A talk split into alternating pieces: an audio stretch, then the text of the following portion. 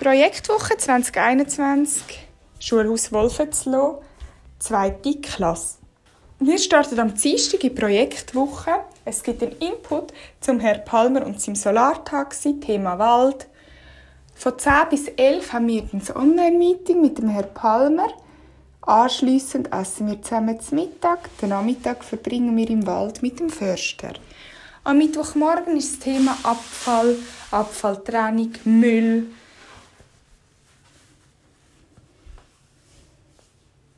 Am Donnerstag ist das Thema aus alt nach neu. Am Morgen entstehen Wachstücher. Wir nehmen zudem den Papierkreislauf durch. Am Nachmittag kommt das Bibliotheksteam und macht mit uns aus alten Büchern schöne moderne Deko. Am Freitagmorgen besuchen wir den Louis Palmer auf dem Schulhausplatz mit seinem Solartaxi und lernen ihn persönlich kennen. Am Nachmittag ist die Halbgruppe Igel mit der Frau Huber im Schulzimmer und macht den Abschluss der Projektwoche.